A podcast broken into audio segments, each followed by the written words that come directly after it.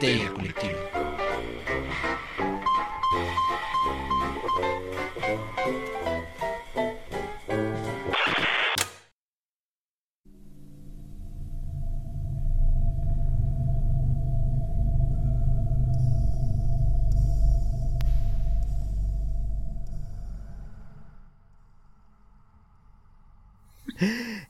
Esto es Histeria Colectiva, el programa donde Fernando Santamaría, el Dr. Braham y Ricardo Medina se sientan alrededor del círculo de invocación para abrir la caja de Pandora y volarse la tapa de los sesos platicando sobre ficción, magia, ocultismo, casos supernaturales, literatura y todo lo que tenga que ver con la cultura del horror. Buenos días, buenas tardes, buenas noches. Donde sea que se encuentren, a la hora que se encuentren escuchando esto, muchas, muchas gracias por donar un poco de su ancho de banda para llevarles todo el terror a sus oídos. Yo soy Fernando Santamaría y les doy la bienvenida a Evil Inc., mejor conocido en Latinoamérica como Corporación Malito. Pase usted, está la sala de juntas, por allá hay un ghoul que está limpiando el piso, tiro tinta y nos podemos ver en el garrafón para compartir todos los chismes del mundo del horror. Eh, antes que entremos a este tema eh, chulo y cachetón, quiero dar la bienvenida a la mesa reñoña que me acompaña esta tarde, noche, día a- en algún lugar de la pantalla se está manifestando el hombre, el mito, la leyenda, quien nos regaña cuando decimos las cosas que están mal. El doctor Braham, doctor, ¿cómo está? Eh, estoy ligeramente ofendido por el último comentario, pero está bien, está bien. Pero es en serio, no dije que estuviera mal, Solo dije, ¿qué pasa? solo dije que nos regañas. Yo dije ligeramente ofendido, no dije muy ofendido. Ah, bueno. ¿Cómo está, doctor? Bien, gracias. Enojado.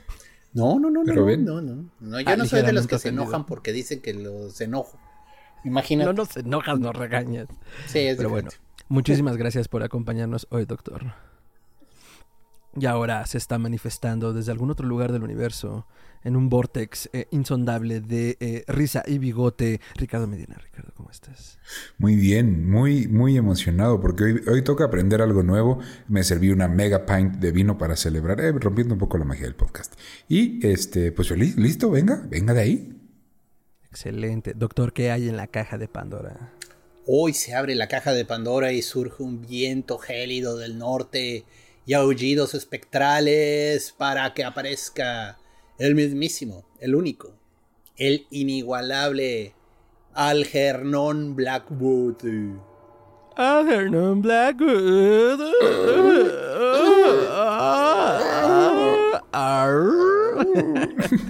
Algernon Blackwood, escritor, hombre, mito, leyenda de la literatura de horror. Y justo antes de que entráramos al aire, platicábamos un poquito de que eh, el nivel de influencia que tenía este señor. Porque eh, incluso el mismo Lovecraft en su ensayo de la, sobre la literatura. ¿Cómo era? Ay, se me fue ahorita El horror en la literatura, o algo así se llama. el horror supernatural en la literatura, eh, lo nombra como una de las, no solo una de sus grandes influencias, sino como una de las grandes influencias del horror eventualmente, ¿no? Estamos hablando de Lord Dunsany, de Algernon Blackwood, de Edgar Allan Poe, o sea, los grandes nombres de la literatura. Si eres recién iniciado en esto, a lo mejor no te sonarán mucho los primeros dos, incluso los tres, corre a leerlos. Pero si ya llevas un tiempo en esto, pues te darás cuenta que eh, sí, definitivamente forma parte como de ese triunvirato, de esa trinosofía, de ese trino de gentes que eh, le dieron forma al horror desde la literatura anglosajona. Eh, y con justa razón, porque Blackwood junto con, y se nota en Lovecraft, pues tenía como toda esta eh, visualización del entorno como una parte importante para generar ambientes, ¿no? Y en algún momento cuando hablábamos de Lovecraft, ya lo mencionábamos, pues tiene mucho que ver con el ambiente en el que naces. A ver, Blackwood nace en 1869 en Reino Unido. ¿Qué hay más en Reino Unido que no que sino un clima agreste, nublado, sin sol, desolador? Entonces, este, pues Blackwood fue uno de estos personajes que definitivamente dejaron su huella y pues digo, adelantándonos un poco, pero Blackwood, a ver, nace en el 69, 1869 y muere en 1951. El hombre vive casi 100 años. Entonces, eh, también pensar como que a lo largo de su vida observó también estos cambios importantes de la transición de siglo, pues definitivamente le da un gran peso a su pluma, ¿no? Entonces ya iremos comentando un poco sobre su obra. Pero, doctor, Blackwood, Bueno, mira, a mí lo que me impresiona del señor Blackwood, la verdad lo he leído poco. eh, vienen estas compilaciones de, de los mitos de Tulu. Es la clasiquísima que todo el mundo que le ha interesado saber un poquito más de esto ha leído. Tiene esta, esta primera capítulo que son los, las influencias, creo que se me llama, o, o los las precursores. Y viene, por ejemplo, Arthur Macken, que también lo, lo cita como uno de sus grandes influencias, con el gran dios Pan. Viene Blackwood con el Wendigo, que es un excelente cuento. Y eh, no recuerdo si viene algo de Dunsany, pero bueno, el punto está que normalmente ahí es el primer acercamiento que uno tiene con Blackwood. O sea, el señor, probablemente en los países de habla inglesa es muy conocido, espero. Yo la verdad disfruto de... Ahorita nos pasaste un cuentito para que lo leyéramos, se me hizo agradable.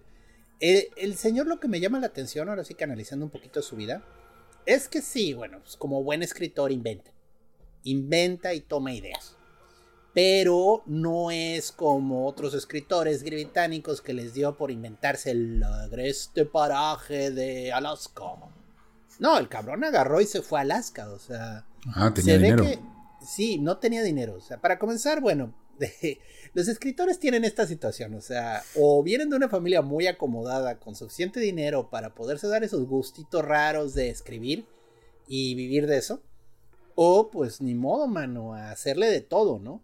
Entonces, el señor, pues bueno, eh, se dedicó, viajó por buena parte de Estados Unidos, tuvo todo tipo de empleos, actividades, le hizo a todo.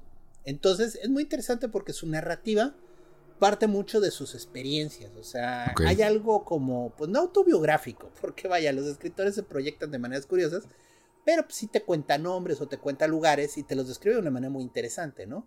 Mejor de que lo que se podría una persona leyendo en una biblioteca, lo que ocurre en ese lugar, ¿no? Se ve que él estuvo. Y, eso le añade cierto realismo, vaya, dentro de lo ficticio que son las de historias, a su narrativa que es muy agradable. Ok. Ahorita mencionaste al Wendigo. Yo tenía entendido que ese es un monstruo del folclore anglosajón. ¿O él lo inventa? Oh. No, es de. No, hasta donde yo sé, es una criatura. No estoy seguro si es inuit. O sea, vaya, de los. Ah. Del pueblo que se les conoció como los esquimales, que es el nombre más agresivo que se le puede dar a. ¿A poco? A estos, ya sabes. Sí, significa comedores de carne cruda. Holy shit. Ya sabes. Sí, el nombre, su nombre, o sea, el nombre con el que se autonombran y con el que debería de nombrárseles es Inuit. Ok, entonces a partir de ahora esquimal solamente los que son como mordiscos, ¿se acuerdan de ese güey? Estaban buenos. igual, este, muchas tribus de Estados Unidos este, tienen su nombre que ellos se dan y ah. pues, los nombres con los que se les conoció eran los nombres agresivos. O sea, me mm. parece que los Sioux, por ejemplo, ellos nunca se llamaron Sioux. Sioux significa enemigo y era el nombre que usaba una de las oh. tribus de al lado para referirse a ellos. Mm. Hay una... este, Ay, perdón Perdón, ellos se autonombran Lakota, me parece. Entonces, es, como un show. O sea, eso de los nombres con los que se conoce la gente, luego no son los nombres con los que en realidad ellos se nombran. Y el Wendigo, si recuerdo bien, tiene su origen en pueblos del norte, de allá de Alaska o del noreste de, Estados Unidos. Canadá. Ok, vale. Sí, sí es del noreste de los Estados Unidos. De hecho, las tribus son los Ojiba, los Altu no sé bien pronunciarlo, los Cree, los Naskapi y los Inuit. O sea, está como entre esas diferentes tribus el concepto. De hecho, si van a YouTube y están en Spotify, o si no, hagan una búsqueda mientras lo oyen, lo tengo una adaptación libre en fondo de pantalla de cómo se vería un Wendigo. Ajá. Entonces, bueno, pues es este demonio de la nieve aullante, o sea, del frío gélido que te mata en el invierno, ¿no? Pero también era caníbal, o sea, parte de, parte de lo divertido del relato es ese o sea, comía Wendigos. Mm, era como un hombre lobo de las nieves. es que, de alguna manera. el Wendigo se originaba de esta manera. En teoría lo que tenía que pasar es que un hombre de ciertas cualidades, o por no decir más bien vicios, tenía que una noche eh, no solo matar a sus compañeros, sino comérselos. En el momento en el que tú hacías canibalismo, automáticamente estabas condenado a ser un Wendigo. Y creo que de hecho, cada que, o sea, se podía comer una persona entera, y cada que comía una persona ganaba altura. Entonces, eh, es una representación de pues los vicios, la codicia, la glotonería, los excesos pues mal vistos, ¿no? Dentro de estas tribus y que si te dejabas eh, llevar por ellos, pues te vas a transformar en esta bestia, ¿no? Ahora, el canibalismo en medio del invierno no era tan raro, ¿eh? O sea, Sí podían haber sus, sus situaciones en las que pues tu partida de casa se quedaba atorada en una cueva.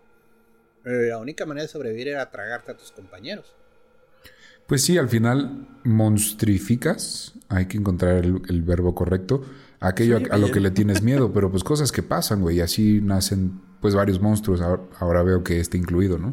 Tiene Sí, que haber una lección al final. Son tragedias que detrás hay una moraleja. ¿no? Pero pues sí, sí pasa. Y de hecho, o sea, parte de su aspecto, parte de eso.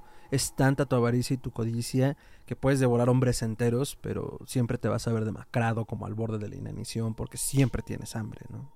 Y entonces Blackwood toma este cuento este, original y lo traduce en sus libros a algún cuento o alguna Toma la leyenda del folclore. Ok. y escribe El Wendigo en 1910. Eh, la premisa es la siguiente. Ya estaba grande, eh, ¿no? Sí, Ya más o menos, o sea, sí. como Y de hecho su obra es 50, bastante, 40. es bastante prolífica, pero este es uno de los más famosos junto con Los Sauces. Mm. Eh, en el Wendigo básicamente la historia es que sale un, un, un- un- lord inglés, su hijo y, el asistente de cacería. Sí, exacto. Salen de cacería, van por un río y van buscando presas. Entonces, mientras va sucediendo, hace una descripción densa, densa, densa de dónde van transitando. Y te describe que el sauce, te describe que el río, lo que ellos sienten. Pero entonces comienzan a tener como algunas peripecias, como que alguien los observa, como que hay algo raro en el aire. Recordemos que en la antigüedad se creía que muchísimas de las enfermedades, más bien todas, y ahora sabemos que muchas, sí se transmitían por el aire. O sea, que era un mal aire el que sucedía, ¿no? De hecho, la malaria toma de ahí su nombre. Entonces como que comienzan a sentir esta mala vibra en el ambiente y no saben qué sucede.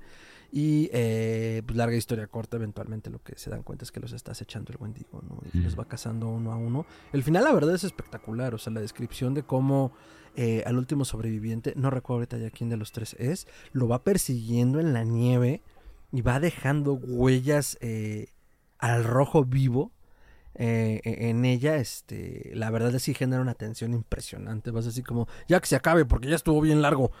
y, y la verdad es que sí te genera como esa ansiedad de querer saber qué le sucede, ¿no? Pero eh, el Wendigo yo creo que es una de las, este, de Sí. las... Ajá. Su- Suena a un buen material para adaptar al cine o a la televisión, ¿no? Ya se adaptó curiosamente más ¿A de poco? una vez. Oh. Sí. ¿Y bien hecho o no? Sí, ah, es muy buena. ¿Así? Hay una ¿Cuál? película, si recuerdo bien, se llama Voraz. Es así en la época de los pioneros y de la conquista del viejo, del lejano oeste. Es precisamente, si recuerdo bien, de un soldado confederado. Ya perdieron la guerra. Es una excelente época para hacer historias. este, ya perdieron la guerra. Y, y él se está tratando de refugiar en una tan lejos como puede, ¿no? Porque técnicamente, pues, es un criminal de guerra, ¿no? Entonces, este, lo mandan, o sea, lo descubren y pues los soldados así lo reconocen como lo que es y le- lo mandan a investigar qué pasó en otro fuerte que está más adentro del bosque, todavía más pinche lejos, Uy. porque hace rato no sabe de nadie. Oh, no. Y encontró un páramo desolado. Descubre, descubre que pasó algo horrible en el fuerte. Descubre un mendigo, digo un Wendigo. Pero es buena historia, o sea, sí es buena historia. Eh, acentúan mucho lo del canibalismo, entonces sí está bien pesada. Mm. Y sí, es que... vale la pena, o sea, es un buen susto. O sea, es como Masacre en Texas, pero Ah. sin Leatherface. O sea, Sí. realmente pues, es gente. Gente que hizo algo impensable y están allá y dejaron de ser humanos en cierto sentido. Sí, tengo entendido que jus- también la idea del canibalismo entre esas tribus, pues está... O sea, leí el canibalismo era como, dude, no puedes hacer eso. Pero, bueno. Es que es muy mala idea. O sea, vaya, desde un Ajá. punto de vista técnico, no soy precisamente médico, pero aquí hablamos de todo sin saberlo a fondo, ¿no? Este, aquí somos tres hombres que discutimos cosas que nos competen, pero no sabemos mucho. No, en serio, este, hay un tema sobre el devorar seres humanos que es peligroso. Oh. O sea, eh, biológicamente hablando, No tiene bien. su riesgo comer carne humana. Olvida las toxinas que ahorita nos cargamos por estar comiendo tanto gansito y twinkie, ¿no? O sea, eh, Qué ochentero. te- tengo el problema, o sea, según entiendo, el cerebro es el problema. Ajá. Oh. ¿Recuerdan el tema de las vacas locas? Sí. es Lo mismo. similar. O sea, las vacas estas se enfermaron porque para que crecieran más rápido, les dieron proteína de cerebro, creo que de borregos. De borrego, de vaca, una cosa Sí, así. sí, el punto es que era canibalismo dentro del canibalismo para vaca, ¿no? Y eso hizo que la vaca generara una enfermedad genética, un desorden que pues, produjo la enfermedad de la vaca loca, ¿no? Eh, igual, o sea, parece que si consumes cerebro humano, te genera, corres el riesgo de enfermarte de algo, o sea, sí te da cosas raras. Mm, Eh, Mejor quedarse con el puro muslo, ¿no? De muslo, pierna, tenderloin, ya sabes. corte ribeye, corte New York. ¿Cómo lo vas a querer? oh my Sí, god. Pero, que- pero sí, biológicamente hay un problema. Entonces ya desde ahí puede haber una prohibición ritual prudente para los este, habitantes de esa zona, ¿no? O sea, oye, güey, si haces esto te vas a volver menos que un hombre.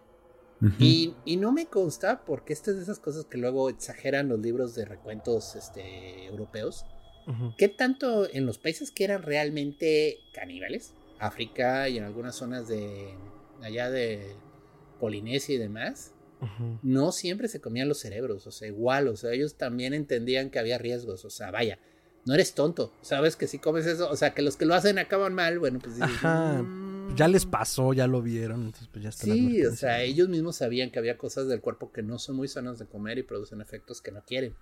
El entonces, eh, pero de nuevo, los europeos exageran todo y entonces te hacen creer que se tragaban a la gente completa, ¿no? Oye, y entonces, o sea, este compa viaja a Alaska, aprende el Wendigo, escribe el libro y luego se regresa. Bueno, recorre todo Estados Unidos haciendo trabajos de todo tipo. O sea, vaya, de lo que encontraba, hacía. Y luego ya regresa a Inglaterra y comienza a dedicarse de lleno a la escritura, por lo que recuerdo bien de su ficha biográfica.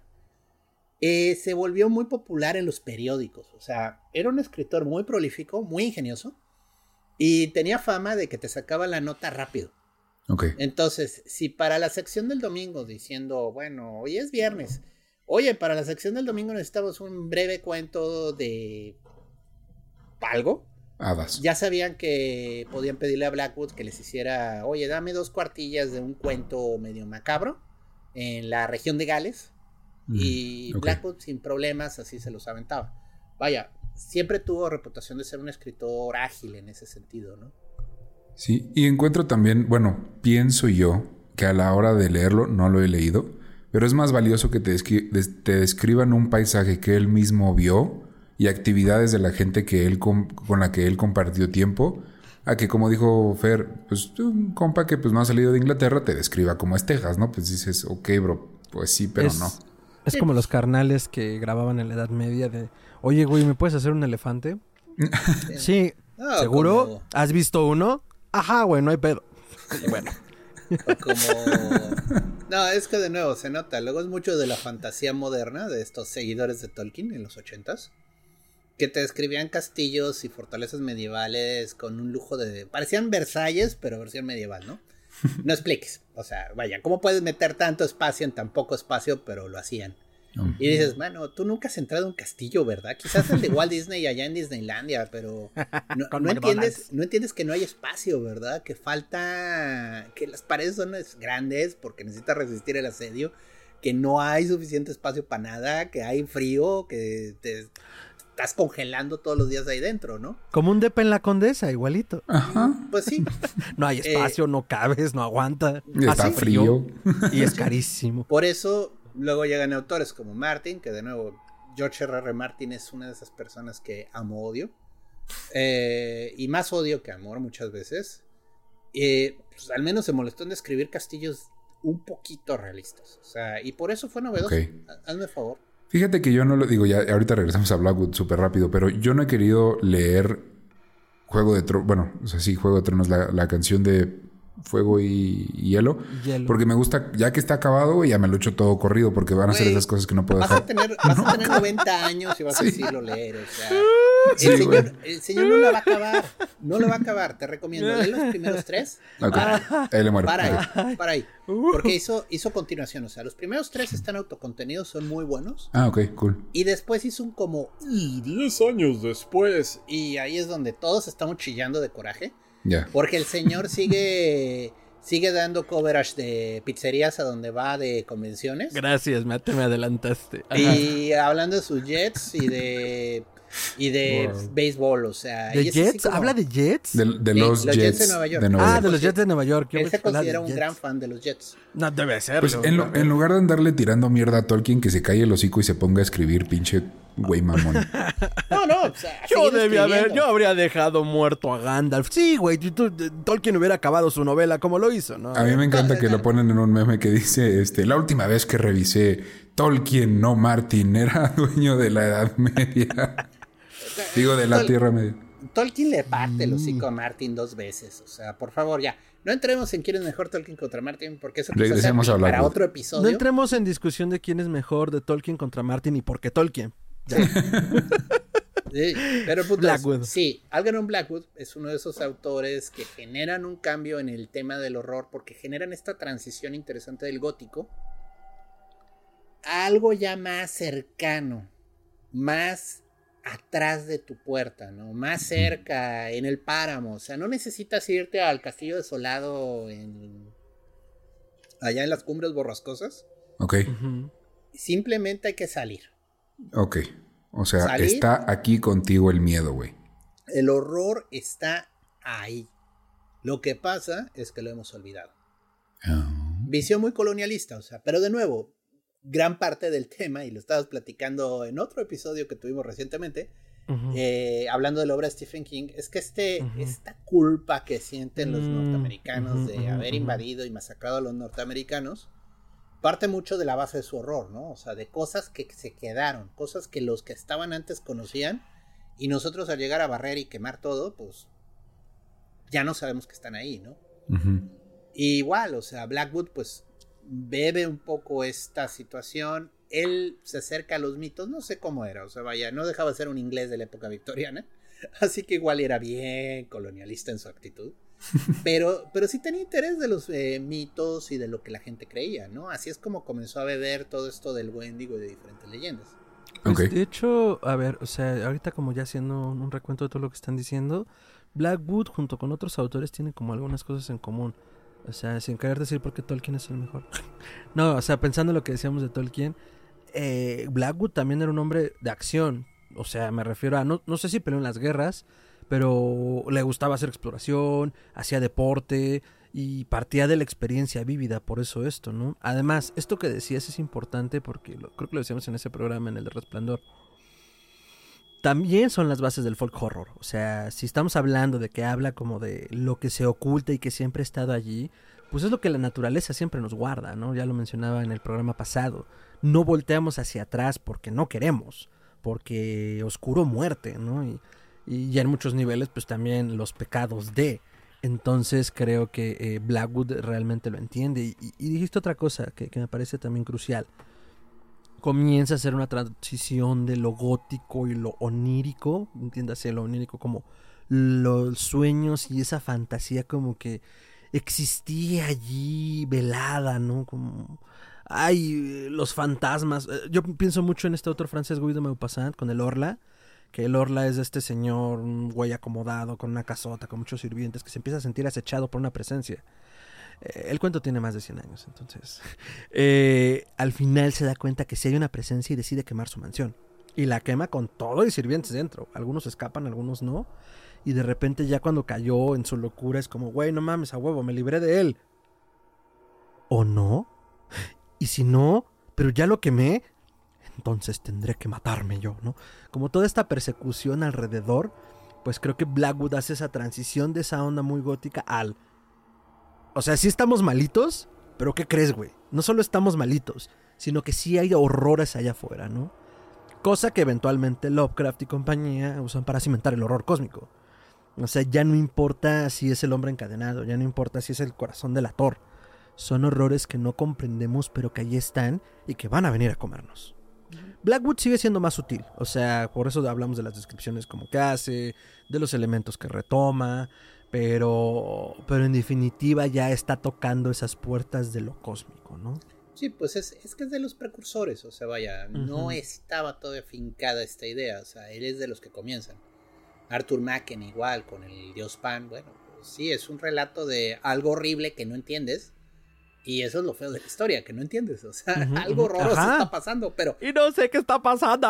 no. Sí, sí, sí, claro. Eh, Oye, sea, Blackwood, Blackwood no perteneció a la Golden Dawn junto con Sí. Jinx y Maken. junto con medio mundo. O sea, miren, la Orden de la Aurora Dorada es una orden de magia que se inició en 1888. Sí, el mismo año de los asesinatos de Jack el Destripador, ya se escribió en Conspiranoia de eso. El punto es que este era un movimiento que pues atrajo numerosos escritores. Este, el premio de no- Nobel de Literatura W.B. Yeats era parte de la Golden Dawn. Este, Algernon Blackwood era parte de la Golden Dawn. Se dice que Bram Stoker, el creador de Drácula, también fue parte de la Golden Dawn. Entonces es como es como una orden esotérica que atrajo a muchos intelectuales y gente que pues era creativa, vamos a decirlo así, o sea, entonces este Blackwood era una persona que le interesaba todo, o sea, la verdad es ahora sí que como una bajita suiza, se dice que le interesaba mucho el budismo, desde muy temprana edad Mm. supo de él, o sea, y vaya, estamos hablando de ingleses de finales del siglo XIX, el budismo no era tan común, o sea, Más la teosofía, ¿no? Sí, son prácticas que sí se habían escrito, pero eran pues así como, ah, pues sí, creen esto allá en la India, ¿no? Y, él estuvo bastante interesado por todo tipo de pensamiento divergente, por todas ide- ideas diferentes de cómo ver al mundo. No fue a la India, hasta donde yo sé, fue- sus viajes fueron más hacia Estados Unidos, pero este, él era un lector ávido y todo el tiempo estaba averiguando de pensamientos y de formas de ver el mundo distintas. Entonces sí, fue miembro de la Golden Dawn.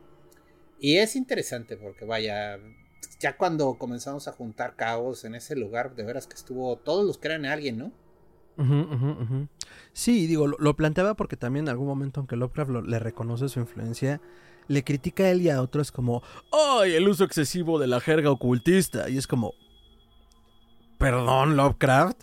O sea, que tú no uses la jerga regular y te inventes otra jerga ocultista, otro vocabulario, o sea, no, no te hace criticarles. Pero vaya, sí pone el dedo sobre um, que en ese momento, o sea, si por un lado teníamos a Poe, que es el padre de la novela negra, detectivesca, y que tiene como toda esta parte lógico-racional que hereda a... a- a- a- ¿Quién escribe Sherlock Holmes? Se me acaba de ir ahorita. Arthur Conan Doyle. Conan Doyle. Conan Doyle. Que, que Conan Doyle lo va heredando y también lo saca mucho de Giordano Bruno, pero eso es otra historia. Eh, pues ya es esta magia, ¿no? Que existe entre nosotros para convocar esas fuerzas ocultas, la que, pues la que nos lleva a tener estos horrores, ¿no? De hecho, O sea- Blackwood, entre sus personajes así recurrentes, era un detective de lo sobrenatural que se llamaba John Silence, creo. Se apellidaba Silencio, recuerdo, pero no me acuerdo. Chingón. Esa no me Y sabía. sí, eh, ya hablamos un hijo, perdón, a veces patino. ¿Hablamos en psicofonías o hablamos aquí del género del detective sobrenatural? En psicofonías, aquí no ha sido. Psicofonías, aquí no lo hemos hecho. Estaría Yo- divertido volver a Hay que hacer el, ¿eh? el episodio, sí.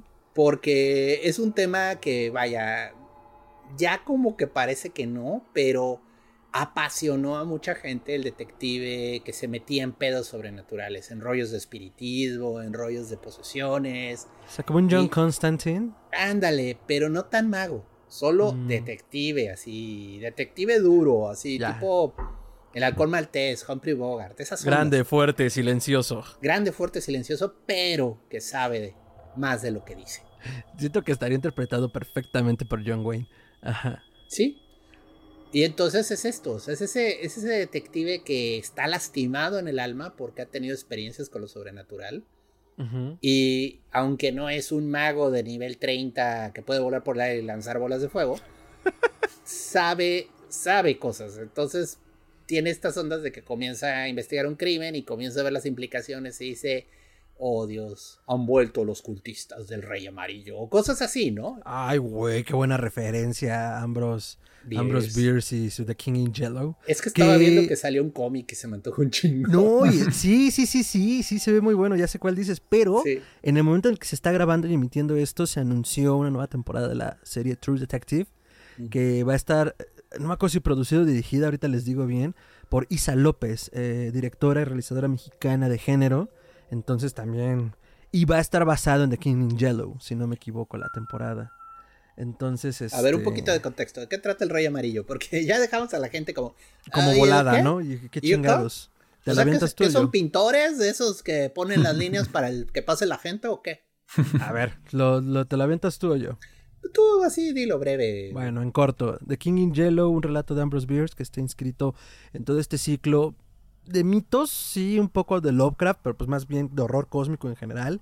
Ambrose Bierce escribe acerca de un güey que encuentra un tomo, o más bien que está buscando un tomo que habla de The King in Yellow, y en su búsqueda se va dando cuenta de cosas extrañas que suceden a su alrededor. Y entre ellas observa y encuentra una pintura que retrata a The King in Yellow. Nadie sabe realmente quién es, es como una suerte entre mago, brujo oscuro, espíritu, lich, revive muertos. Y eh, como muchas de las historias del horror cósmico, pues el libro está escrito en una lengua que no se entiende. Pero mientras más se va acercando como a, a la verdadera naturaleza de todo este desmadre, eh, comienza a tener sueños muy extraños. Sueña con un monje, un monje que se le cae un dedo, pasa un carruaje, hay un carruaje con un ataúd, en el ataúd está él. Entonces comienza a perderlo muy cabrón hasta que su curiosidad, que eso es parte del horror cósmico y que Lovecraft y Mata estos al gato. señores lo dejan muy claro, claro, mata al gato y su curiosidad lo lleva a encontrar una verdad que no es comprensible para su pequeño cerebro de simio sin pelo. A mí me gustaría decir, para cerrarlo, Sí, sí, sí, el, el horror del Rey Amarillo es que es una idea. Si la piensas, te enfermas de él. Y existe. O sea, es algo más grande que nosotros. O sea, es una entidad cósmica, pero el modo en el que se manifiesta, el modo en el que pervade y corrompe la mente de la gente, es él. Es la historia, es la leyenda, es el símbolo amarillo. Y en el momento en el que tienes dentro de tu cabeza la idea, ya nunca se te sale. Huh. Sí, es como un este. Ay, se me fue. Como una mala Un canción de reggaetón. Yo, pues como un Inception. Ah, como esa canción que no se me olvida, dice el doctor.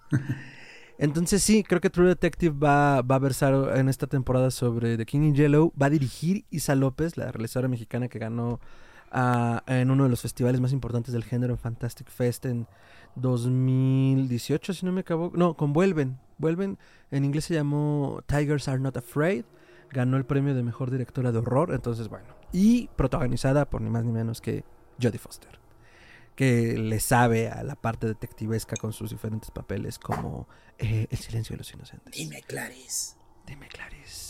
Y también Sí, hicieron una serie de Clarice para Amazon Sí. Prime. No está protagonizada por ella, pero dicen que está muy buena.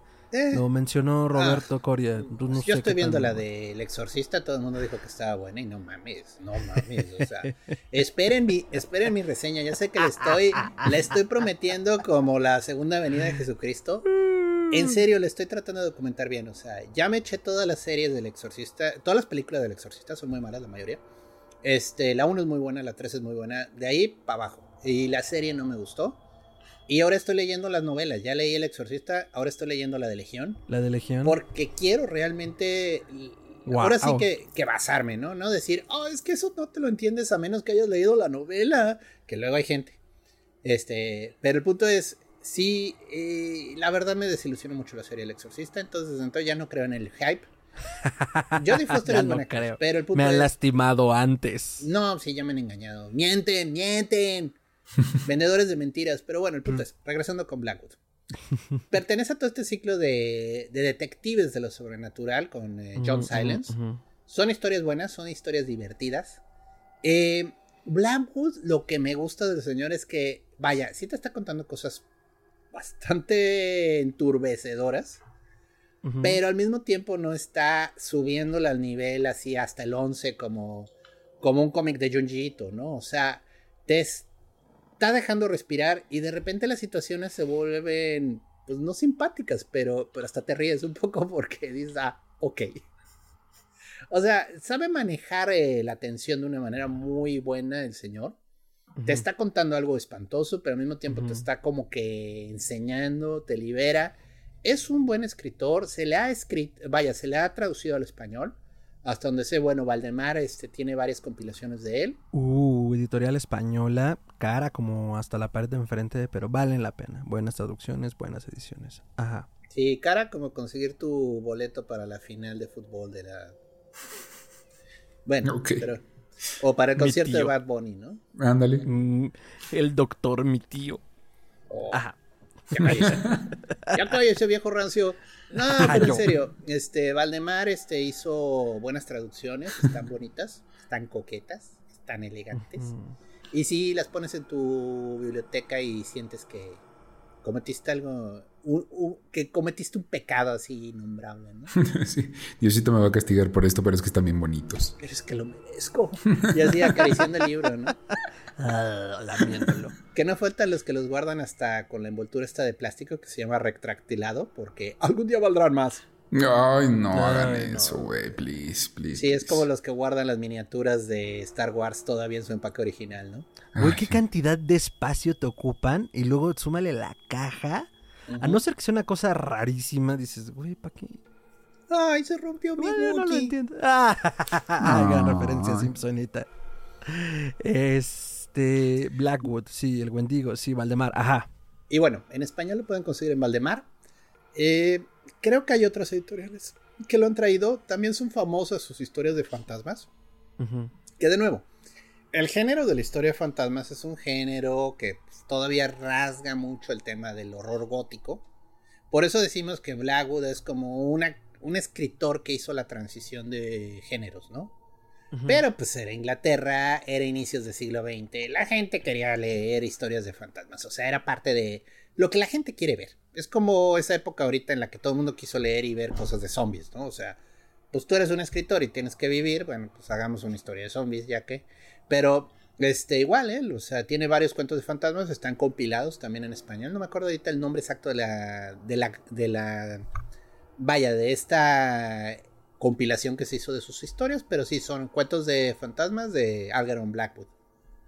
Y sobre todo eso, ¿no? Ahora, del cine y de los medios así masivos, yo vi muy bien esta película que se llamó Voraz. Hijo de nada, cómo me puso esa la carne de gallina. Porque además no sabía que estaba basada en el Wendigo hasta que ya estaba a mitad de la historia y dije, no manches, es el Wendigo esto. y sí, sí, sí, es el Wendigo. De hecho, yo, ahora que lo mencionas, no ubico realmente como adaptaciones de, la literatura de Blackwood, aunque sí sabía que entre 1961 y 1963 se le hizo una serie de televisión que se emitió en Reino Unido, si no me equivoco, 23 episodios, todo basado en sus relatos, y que creen, no es cierto, 29, 29 episodios, dije 29 o 23. No sé. Debo dormir más. 29 episodios y todos están perdidos. No. Es, es que lo mismo le pasó a los episodios del Doctor Who. Hay toda una temporada de los primeros del Doctor Who que se perdieron.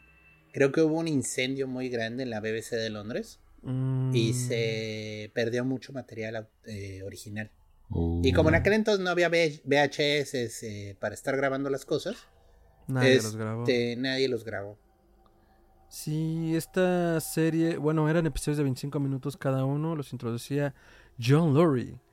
Y, y, se presentaba como, como, creo que como Blackwood, si entiendo bien.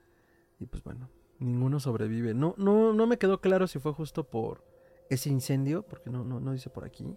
Si ustedes saben, pónganlo acá abajo. Pero eh, sí, tristemente, y, y, digo, nosotros porque somos unos clavadísimos, pero siento que Blackwood es de esos autores que anda como medio perdido bajo la sombra de otros nombres, ¿no?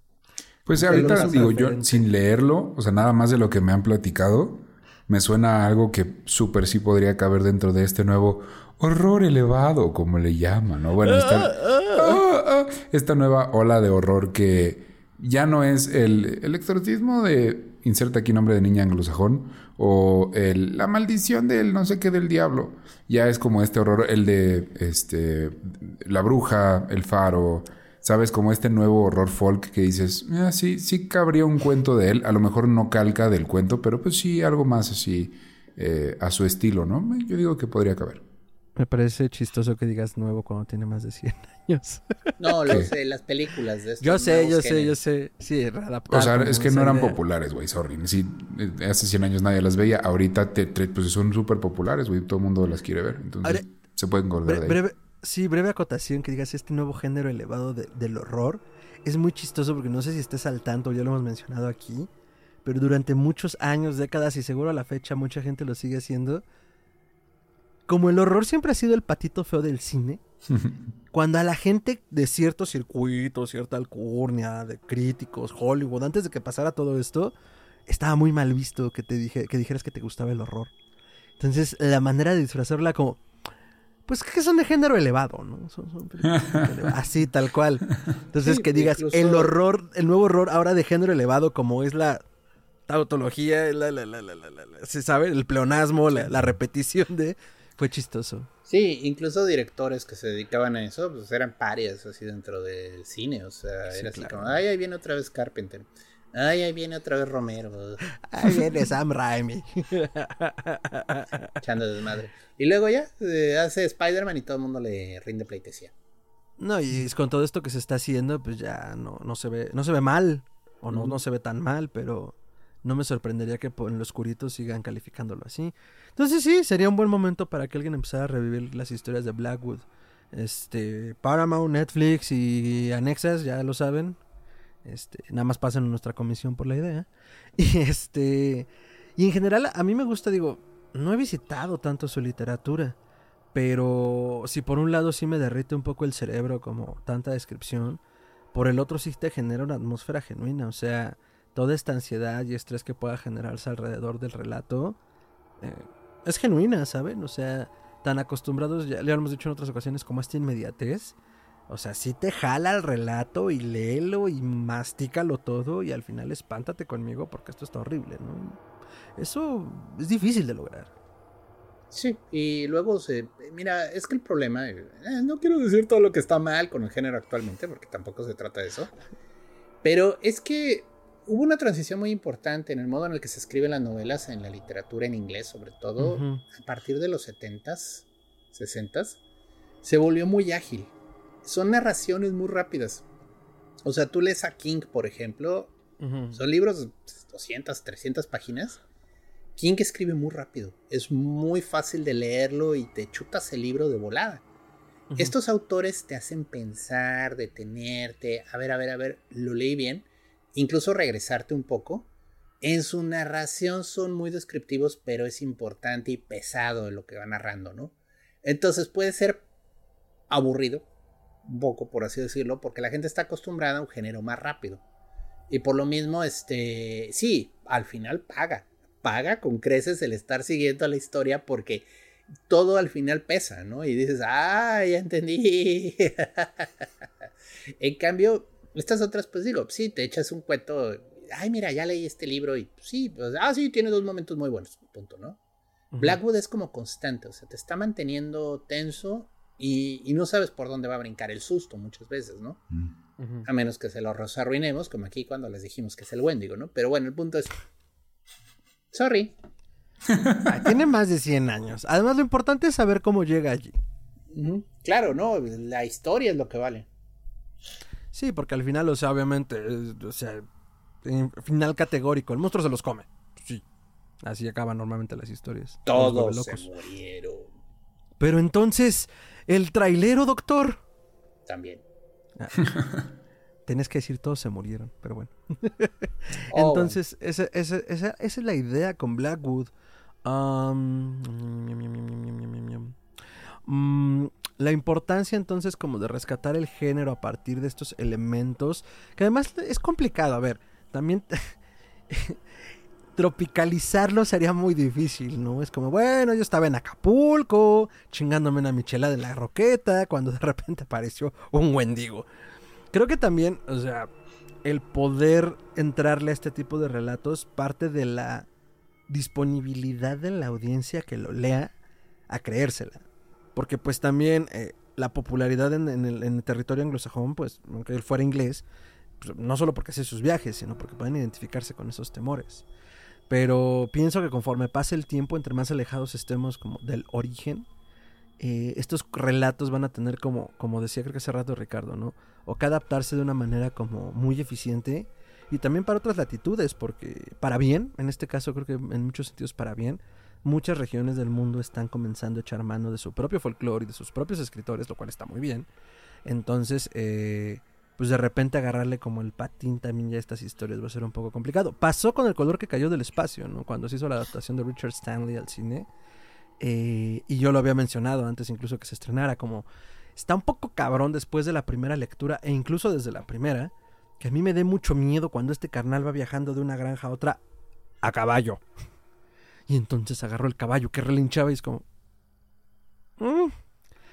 Pero eh, creo que retomando como ciertos elementos claves, y también eso ha sido como gran parte del éxito del folk horror actualmente, porque pues bueno, ya mencioné hace rato, pues tenemos La Bruja, tenemos recientemente El Norteño, tenemos este eh, Hereditary, que podría caer un poco como en el folk horror, Midsommar. O sea, creo que Midsommar también es una de las mejor logradas en cuanto a... Ah, sí, yo iba a la universidad y tenía un amigo sueco loco.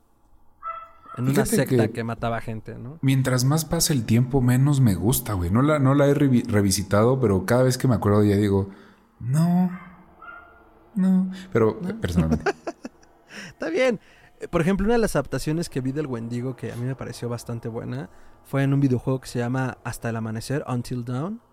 De típico juego de horror adolescente donde pues van a una cabaña que es de no sé quién, van varias parejas de adolescentes, evidentemente van a coger, van a tener sexo premarital y el lugar se llama Blackwood Pines.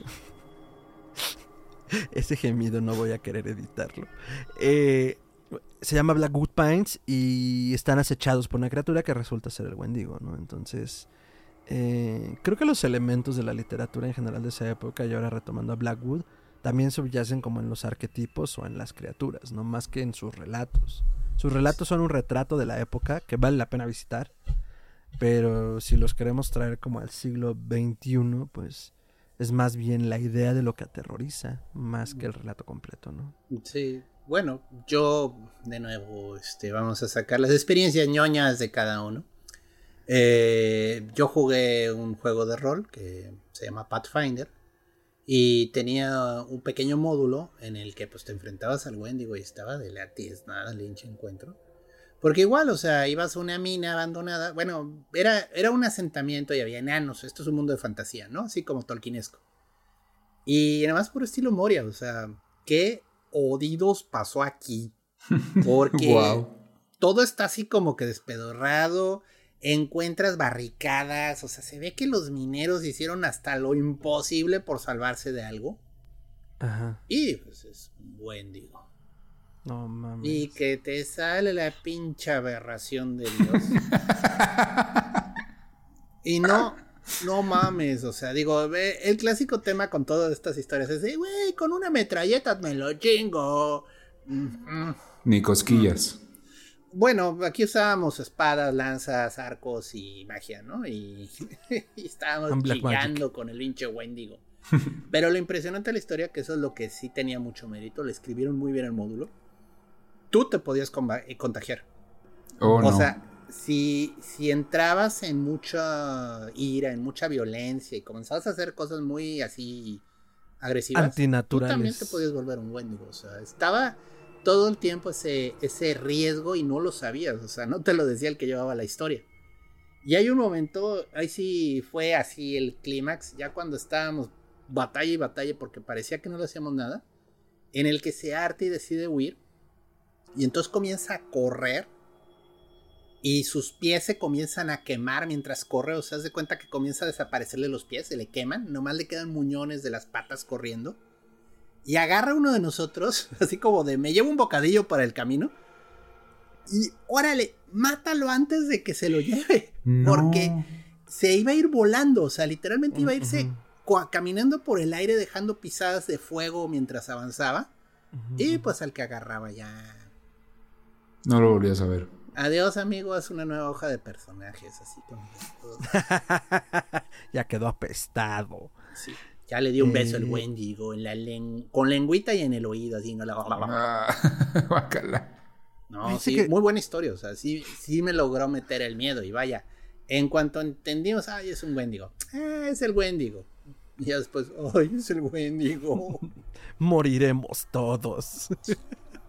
Fíjense, ahorita que tenemos- traemos esta discusión de Tolkien y todo, recuerdo que leí por ahí, esto no está confirmado amigos, pero lo leí por ahí, que Tolkien en algún momento declaró que cuando pone la línea de A Crack of the Doom eh, en alguna parte del Señor de los Anillos, yo no soy filólogo ni experto en el Señor de los Anillos, entonces no sé en dónde escribe eso, eh, lo hizo como cierta parte de la influencia de, de- de las atmósferas que generaba Dunsa- de Dunsany, Blackwood.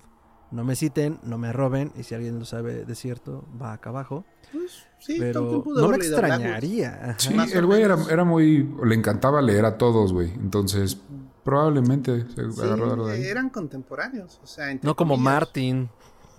Sí, pinche Sí, güey. porque Tolkien, Tolkien cuando muere. Tolkien 1950... después de la guerra, 60, 50 y algo. 50 y sí algo, pero creo que Porque- menos. Porque los Beatles lo contemporáneos. querían encontrar, o sea, entonces Ajá. estamos hablando que por ahí. No, entonces seguros no solo son contemporáneos, pues hasta pueden ser de la misma generación. Es que él Igual. peleó en la primera. No, Tolkien es mucho más joven que este compa, Más joven, tienes Sí. toda la razón. Sí, porque la primera guerra le tocó a Blackwood ya de él como de 40 años, o sea, ya... Sí. Sí, y la a ver, segunda ya. Blackwood, nace en el 69 y Tolkien nace en el 92, 1800. No, pues no. Y o sea, Tolkien lo- muere en el 71 y Blackwood muere en el 51, 20 años antes. Bueno, pero las narraciones Bueno, de Blackwood pudieron haber pudieron haberse Tolkien de conocido. repente, o sea, sí es así como, vaya, escribía para los periódicos, entonces era como algo que de repente podía haber eh, leído. Sí, contemporáneo, bueno, no contemporáneos, pero bueno, ha- habiendo coincidido en tiempos en el mismo lugar, chance hasta se conocieron, güey. Sí, Eh, puede puede, ser. ser. muy probable, habrá que buscar el dato. Ese, ese, ese sí son, no se los manejo.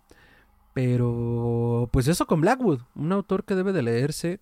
Yo sí consideraría que es una de las bases fundamentales si no te has iniciado en esto del terror. Puede que a lo mejor no sea tu estilo, eso creo que sí es importante decirlo y por eso hacía como este eh, remarque un poco al final de, de- de- de, mm, es complicado traerlos a hoy en día, incluso regionalizarlos, como, ok, ellos tienen el Wendigo y nosotros qué, chupacabras, Entonces, sí es complicado cómo identificarse con eso, pero sí es algo que yo no dejaría pasar. Si estás entrando apenas en esto o si ya llevas un rato, es importante darle una releída porque te empiezas a entender como qué tipo de escritura se hacía y por qué, perdón, y por qué Mm. cuando hablamos todavía a la fecha de hacer cuentos de horror o historias de horror, las ambientaciones son importantísimas. O sea, Los, ahorita que me acuerdo, los los budistas tienen Ajá. uno de sus infiernos, es el infierno de, la, de los fantasmas hambrientos. órale. Y vaya, tú reencarnas en los infiernos. O sea, de hecho, todo el rollo de las reencarnaciones y demás es de los infiernos a la tierra y de vuelta a los infiernos. Y si te va muy bien, te elevas a un cielo, ¿no? Pero en ese es un mundo en el que todos son cadáveres, así como zombies. Y todos tienen hambre todo el tiempo. Entonces todos están así en los huesos flaquísimos, con el estómago hinchado. Y todo el tiempo se están comiendo entre ellos. Cámara, qué miedo. es un infierno. O sea, vaya. y es interesante, ¿no? O sea, de nuevo, es este tipo de, de lugares donde el exceso del apetito te lleva a una situación en la que es espantosa. Ujú. Bueno, un comentario decía. es que con el momento que dijiste cómo lo tropicalizamos, me quedé, madres. ¿Qué otro lugar conozco de pesadillas Sí, o claro, de infiernos que o tenga que ver con por eso, el canibalismo, ¿no? Entonces se me ocurrió eso ahorita. O sea, igual en el folclore mesoamericano existe algún tipo de entidad este, caníbal o una especie de monstruo que ocurre cuando alguien come a otra persona. Pero pues quién sabe. Muy bien. Este, pues sí, es como encontrar esos, eh, ese tener esos puntos de encuentro y al final de cuentas, este, pues es una lectura que siempre se va a disfrutar. Yo sí se los recomiendo ampliamente. La verdad ahora que lo pienso, creo que debería de empezar como a expandir mis horizontes en cuanto a qué más hizo Blackwood, porque la verdad escribió un montón. O sea, ahorita platicamos un poco del más conocido. Los sauces, por ejemplo, también es como una expedición que va a través del río Danubio, de unos güeyes que están explorando y están en la aventura. Y, y- y es una aventura también sobrenatural, ¿no? En la que el ambiente juega un papel crucial en cómo se sienten los protagonistas, ¿no? Entonces, pues es parte de la escritura que tiene este señor. Mm, dicho esto, me parece ser que por ahora hemos cubierto lo que ha dicho el señor eh, Bosques Oscuros, Alejandro Bosques Oscuros. Estábamos discutiendo antes de entrar al aire si había como una traducción cercana al nombre de Algernon. Obviamente no la hay, es un nombre completamente anglosajón, entonces no nos esforcemos. Eh, pero siempre va a ser el señor Bosques Oscuros en nuestros corazones. Doctor, comentarios de cierre, redes y alguna otra recomendación si tienes alguna otra en el tintero. No, pues sobre todo vean Voraz, está muy buena la película, vale la pena. o sea, Eh, la, subimos en notas de comentario por ahí, aunque sea el póster, para que lo puedan ubicar, porque es una película que ya tiene varios años y luego es difícil encontrarlas. O ya existe una versión nueva de que no tiene nada que ver con el Wendigo, pero la tomaron el nombre, ¿no? Luego pasa. Este, mis redes me pueden encontrar como Chuntaro Melquisedec en Twitter, eso es arroba chuntarome. Dense una vuelta, ahí es donde sobre todo comparto mis ideas, memes de gatitos y tablillas de maldición egipcias. Excelente, doctor Ricardo. Comentarios de cierre, este, redes y alguna recomendación si se te queda algo en el tintero. Pues nada, eh, yo creo que sí deberían de hacer una adaptación de ese cuento en particular, la del señor inglés con su principito y su asistente. A lo mejor adaptado a nuestros tiempos, ¿no? Ya no tanto así de como de voy a cazar venados, pero algo es más que moderno. Además creo que sí eran venados, güey. no, y me puedo imaginar al mayordomo diciendo, excelente disparo, señor. Ajá, sí, sí, sí, güey. Y hasta te imaginas el outfit, ¿no? A lo mejor ahora es como de, ven, hijo, vamos a conectar con la naturaleza, nuestra super mega casa en el bosque de California, güey, y pues nos llevamos a este compa, ¿no? Y el niño no se puede despegar del iPhone, algo así. Eh, y Ya lo este viste todo. Eh, y no tiene wifi, entonces está volviendo loco el güey. Eh, mis redes son arroba tiranosaurio Rix en Twitter e Instagram. Ahí estamos quejándonos o no de las nuevas cosas que salen ahí en el mundo de, pues lo básico, ¿no? Star Wars y Marvel y todas esas cositas. Así que vayan a darle un follow. Excelente. Este. Ah, bueno, ah, comentarios de cierre. Eh, no lo dejen de leer. busquen las referencias, investiguen sobre el folclore. La verdad es que está muy chido el folclore en el que se basa Blackwood. Mm, dos recomendaciones. La primera, el libro de Alianza Editorial que he recomendado mil y un veces y lo volveré a hacer. El que trae la pata de pollo de los mitos de Cthulhu y otros relatos. Qué espantosa portada, gente de Alianza. Si me están oyendo, por favor, cambien esa portada. Y eh, ahí eh, la estructura, como les comentaba en, otro, algún otro programa, está muy padre porque está prologado y curado por Rafael López, quien era el mayor experto de Lovecraft en español. Eh, psicólogo y experto del horror, eh, falleció hace algunos meses. Entonces, este, pues parte de su obra y legado es esa antología que yo considero fundamental para quien sea que quiera entrar al género, porque lo prologa, te explica qué está sucediendo, quiénes fueron los precursores, quiénes fueron Lovecraft y amigos, y quiénes fueron los que póstumamente le dieron forma tanto a la obra de Lovecraft como al género del horror cósmico y te va ordenando los relatos de esa manera. Entonces empieza con tres, cuatro relatos de Dunsany, de, este, de Blackwood, trae el Wendigo, y luego ya se sigue con Beers, se sigue con Lovecraft, se sigue con este Howard, este, Howard con Block, con Robert Block y este las colaboraciones incluso que hicieron los autores como en contestación o a dos manos, porque lo que se estilaba mucho era como hago un relato que se llama El vampiro estelar y entonces eh, referenciabas a tu amigo escritor, ¿no? Era el protagonista, hacías alusión a alguno de sus relatos porque estaban usando el mismo libro horroroso, esotérico, este, ficción, de, ficcionalizado. Y luego él te respondía con uno que se llamaba El ser en la oscuridad o el que vive en la torre. Y era una continuación del relato, ¿no? Entonces eso se me hacía simpático, muy ñoño. Y bueno, en los póstumos pues ya están todo este, este, ay, August Derlet y compañía quienes siguen escribiendo sobre esto y pues ya tenemos no solo los mitos de Cthulhu, sino Cthulhu y sus amigos, así el tío que viene de ese planeta, el hijo que viene de no sé dónde, la esposa de Cthulhu, las semillas estelares. Pero bueno, ese es otro de Braya horrible que hizo darle. Eh, segunda recomendación, este libro muy simpático que espero la luz me deje presentar. Ah, ahí está. Acércalo a la cámara. Ay, si lo acerco no se va a ver, ¿ves? Qué bárbaro. Pues no tengo iluminación fracasos, decente. Puros fracasos. Mm.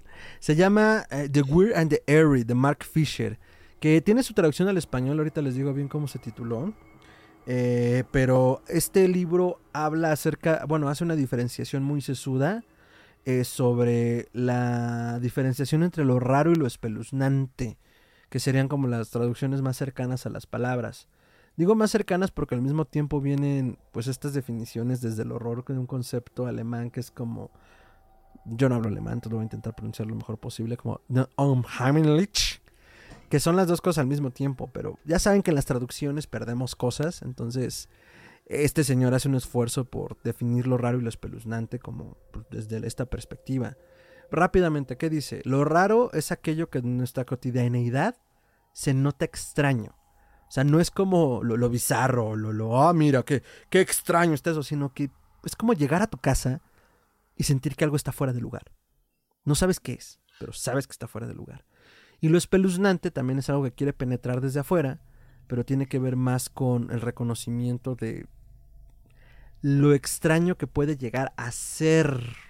Eh, complicado un poquito, pero él justamente trata de, hacer un análisis. Y si lo pueden encontrar justo como eh, lo raro y lo espeluznante en español.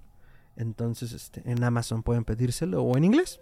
si le mascan al inglés, pues ahí está. Entonces, lo recomiendo porque creo que el entender esos conceptos desde, lo, desde la escritura inglesa te ayuda a entender como cuál era la naturaleza de los relatos, ¿no?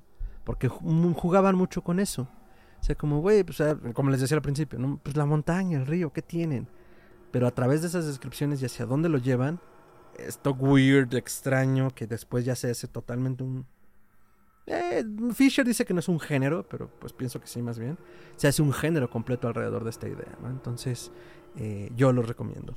Y a mí me pueden encontrar como arroba mantrasaya, eso es con la tiene doble al final, arroba mantrasaya en todas mis redes. Y Historia Colectiva Podcast eh, lo pueden encontrar como podcast.histeria en Instagram, podcast Histeria en Twitter y en Facebook, e historia colectiva podcast arroba gmail.com para escribir todos los comentarios, añadiduras, sugerencias, igual que en los inbox de todas nuestras redes. Y pues dense una vuelta a podcast.com Pronto estaremos ahí en mantenimiento para darle un nuevo giro al sitio. Entonces, bueno. Eh, pues audiencia, doctor Ricardo, muchísimas gracias por darse una vuelta aquí a la criptamosa y para que estuvimos cotorriendo sobre... Cotorriendo. Cotorreando sobre lo que más nos gusta. Las dos palabras son horribles. ¿Por qué digo cotorreando? ¿Qué edad tengo? Para platicar sobre todo el horror. Ya lo saben, suscríbanse, encampánense, denle me encocora, me enrisa. Y este, y pues recomiéndolo a quien más confianza le tengan. Eh, y pues nos vemos en la siguiente emisión. Hasta entonces. Hasta bye.